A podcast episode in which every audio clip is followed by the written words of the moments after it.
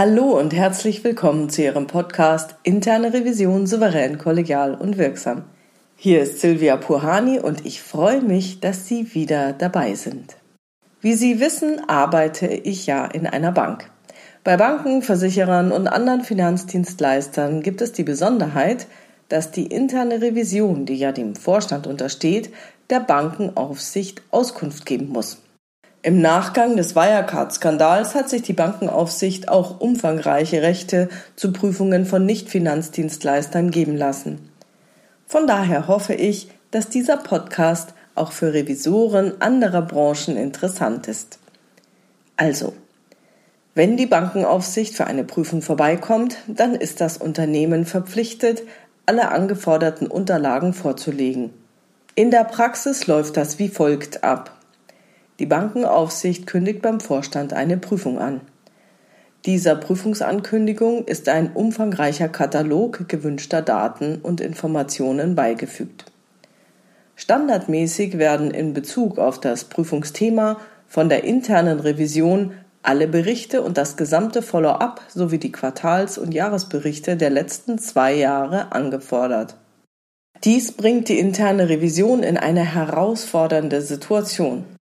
Einerseits ist sie regulatorisch dazu verpflichtet, über jede Prüfung einen Bericht anzufertigen und dort alles aufzunehmen, und andererseits legt sie damit der Bankenaufsicht bei Anforderung der Berichte alle Schwachstellen offen. Es besteht die Gefahr, dass die interne Revision vom eigenen Unternehmen als Petze gegenüber der Aufsicht betrachtet wird. Ist es da nicht verständlich, wenn manche Vorstände denken würden, es wäre besser, wenn die interne Revision nicht alles aufschreiben würde? Auf den ersten Blick sieht das tatsächlich so aus. Anscheinend gab und gibt es diese Tendenzen auch weiterhin. Um dem zu begegnen, ist die Bankenaufsicht nun zu folgendem Vorgehen übergegangen. Sobald sie eine gewisse Anzahl an Feststellungen trifft, die die interne Revision in der Vergangenheit nicht thematisiert hat, bekommt die interne Revision von der Bankenaufsicht einen Rüffel, sie würde nicht tief oder umfassend genug prüfen. Dieser Rüffel zeigt sich dann als Feststellung im Prüfungsbericht und kann so weit gehen, dass die Bankenaufsicht die interne Revision als nicht funktionsfähig einstuft. Und das wollen wir alle nicht. Wir wollen also weder als Petze dastehen, noch wollen wir aufgrund unserer Kulanz von der Bankenaufsicht einen Rüffel bekommen. Was kann man also tun? Zunächst einige Hintergrundinformationen. Als erstes hilft es zu wissen, dass die Bankenaufsicht die interne Revision nicht zum IKS dazu zählt. Die interne Revision gehört für sie zu den internen Kontrollverfahren und nicht zum internen Kontrollsystem.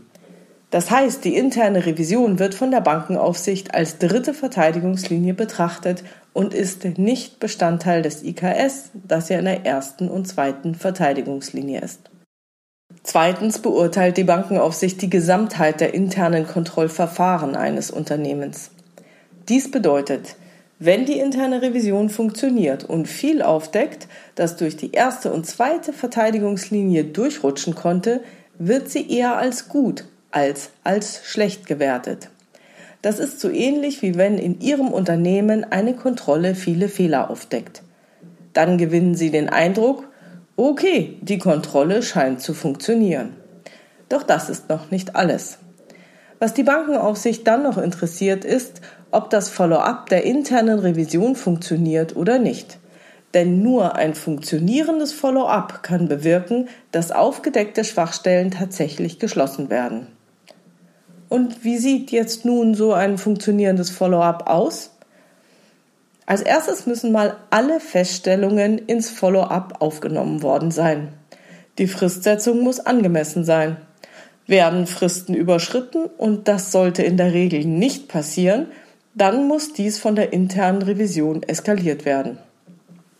Der Vorstand muss bei Fristüberschreitungen und Terminverlängerungen angemessen eingebunden werden.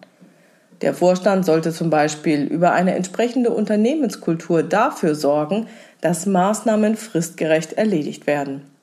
Die interne Revision muss die Erledigung überprüfen. Sollte sie Maßnahmen als erledigt schließen und sich hinterher herausstellen, dass diese doch nicht erledigt waren, ist alles vergebens. Dann funktioniert die interne Revision nicht. Wie können Sie also Ihren Vorstand davon überzeugen, dass eine funktionsfähige interne Revision nicht schlecht, sondern gut ist? Wenn Sie also das alles im Hinterkopf behalten, dann sollten Sie gegenüber dem Vorstand wie folgt argumentieren. Es ist immer besser, wenn die interne Revision eine Feststellung trifft und über ihr Follow-up überwacht, dass die Maßnahmen erledigt werden, als wenn ein externer Prüfer oder gar die Bankenaufsicht eine Feststellung treffen würden. Ich weiß, dass das erstmal nicht so einfach ist. Es erfordert vom Revisionsleiter in der Regel ein ordentliches Rückgrat. Es kann auch sein, dass das nicht der gewünschten Vorgehensweise des Vorstands entspricht. Falls das der Fall ist, dann erhalten Sie jetzt einen sehr wertvollen Tipp. Diesen Tipp hörte ich von einem anderen Revisionsleiter aus Bayern. Er hatte in der Vergangenheit solche Diskussionen mit dem Vorstand wie gerade beschrieben. Dennoch ließ er sich nicht davon abbringen, jeden Stein umzudrehen und Schwachstellen zu benennen. Dann kam die Bankenaufsicht. Dem Vorstand ging wahrscheinlich ziemlich die Düse. Durch die von der Bankenaufsicht angeforderten Berichte der internen Revision kannte die Bankenaufsicht ja nun alle Schwachstellen seiner Bank. Sie bekamen sie auf dem Silbertablett präsentiert. Und was geschah dann? Wie reagierte die Bankenaufsicht? Was passierte dem Revisionsleiter? In diesem Fall war die Bankenaufsicht mit der Arbeit der internen Revision so zufrieden, dass sie in ihren Prüfungsbericht textlich aufgenommen hat, auf eine Feststellung zu verzichten, weil die interne Revision so gut funktionieren würde.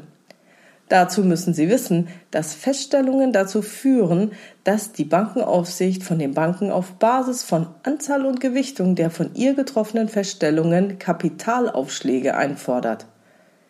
Je mehr Feststellungen und je höher gewichtig diese Feststellungen sind, umso höher die Kapitalaufschläge. Das heißt, umso geringer die Rendite.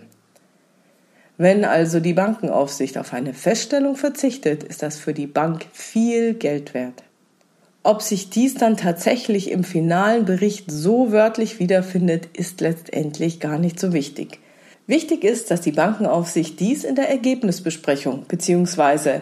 dem Sachverhaltserörterungsgespräch wie die Aufsicht das bezeichnet, so gegenüber dem Vorstand kommuniziert. Falls also die Bankenaufsicht oder eine andere Aufsicht bei Ihnen vorbeikommt und aufgrund der Ex-Post-Prüfungen auf gleiche oder ähnliche Sachverhalte stößt wie Sie, dann weisen Sie die externen Prüfer darauf hin, dass Sie das intern schon festgestellt hatten.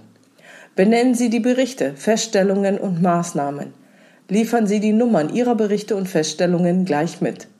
Weisen Sie darauf hin, dass der Aufsicht die Berichte, Feststellungen, Maßnahmen sowie das Follow-up vorliegen und bitten Sie die externen Prüfer, das in ihren Sachverhalt aufzunehmen.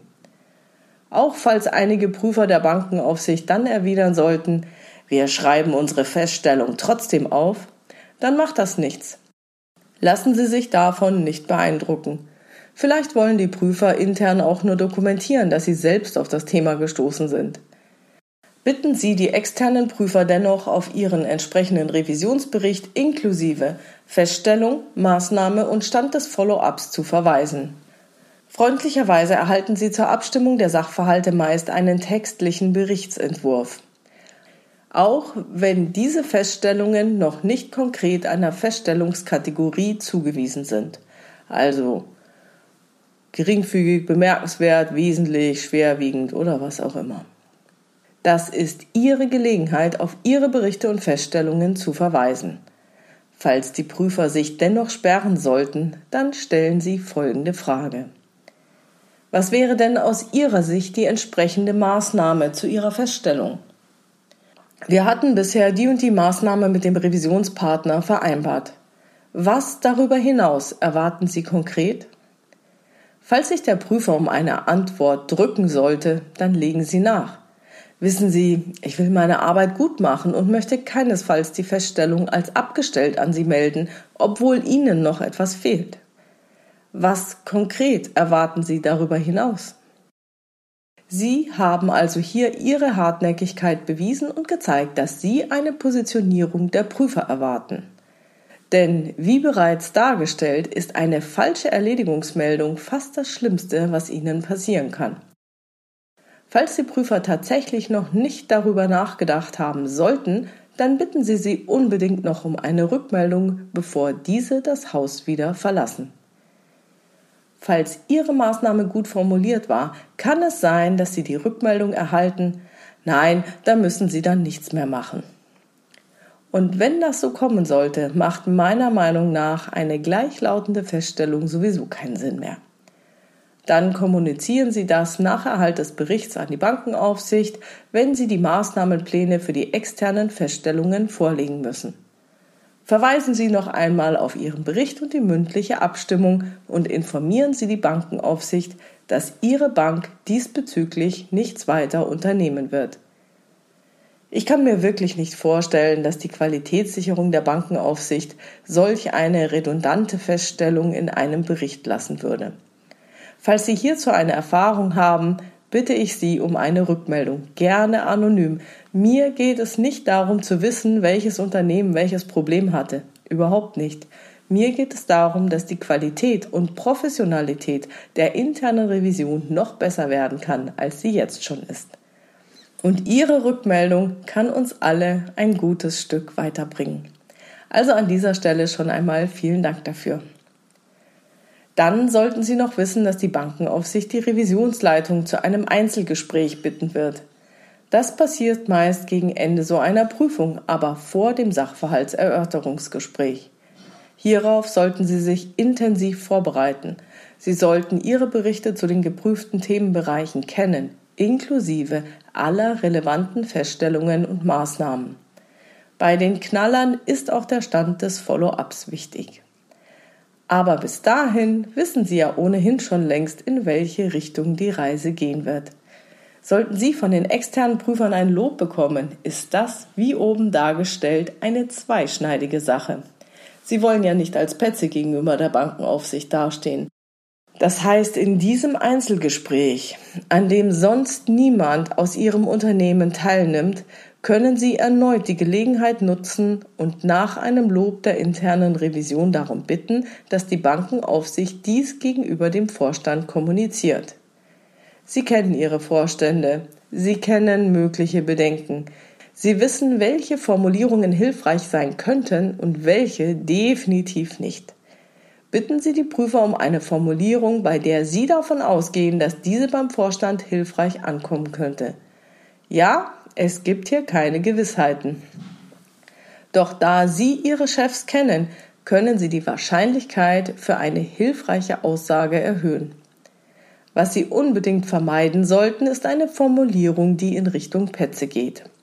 Also, falls die Bankenaufsicht mit der internen Revision sehr zufrieden sein sollte und die Aufsicht den Eindruck hat, dass die interne Revision einen sehr guten Job machen würde, könnte das kontraproduktiv wirken. Wenn die Bankenaufsicht das so gegenüber dem Vorstand kommunizieren würde, bestünde die Gefahr, dass dieser denkt, ja klar, kein Wunder, dass die zufrieden sind, wenn meine interne Revision denen alle Feststellungen frei Haus liefert.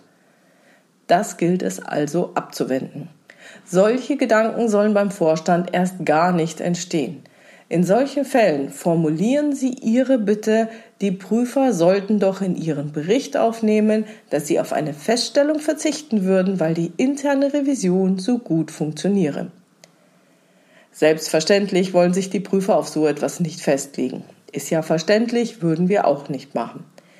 Daher können Sie einlenken und dann darum bitten, dass die Prüfer dies zumindest in der Ergebnisbesprechung gegenüber dem Vorstand so kommunizieren. Denn darum geht es doch im Kern. Ob das nun im Bericht drinsteht oder nicht, ist ja das eine. Etwas ganz anderes ist es, wenn der Vorstand es in einem persönlichen Gespräch hört und der Fokus dabei darauf liegt, dass auf eine Feststellung verzichtet wird. Da glänzen die Talerzeichen in den Augen der Vorstände. Das bedeutet weniger Eigenkapitalaufschlag und eine höhere Rendite. Dafür kann man doch wirklich unangenehme Revisionsberichte in Kauf nehmen, oder? Wichtig zu wissen ist also, die Bankenaufsicht schreibt nicht aus den Berichten der internen Revision ab und vergibt dann dafür Kapitalaufschläge. Ganz im Gegenteil. Wenn die interne Revision aus Sicht der Bankenaufsicht funktioniert, dann hat sie ja als dritte Verteidigungslinie all das abgefangen, das durch die ersten beiden Verteidigungslinien durchrutschen konnte. Dann gibt es für die Bankenaufsicht keinen Grund, hier noch mehr zu fordern. Mein Fazit aus dem obigen Erlebnisbericht des Revisionsleiters ist folgendes. Kommunizieren Sie bei sich intern diese Sicht der Bankenaufsicht. Stellen Sie Ihre Revision oder sich selbst so auf, dass Sie funktionsfähig sind. Verrichten Sie Ihre Prüfungstätigkeit so, dass Sie alle relevanten Dinge in Ihre Berichte aufnehmen. Seien Sie in Ihrem Follow-up konsequent. Rekapitulieren Sie bei einer Prüfung durch die Bankenaufsicht Ihre eigenen Prüfungsfeststellungen.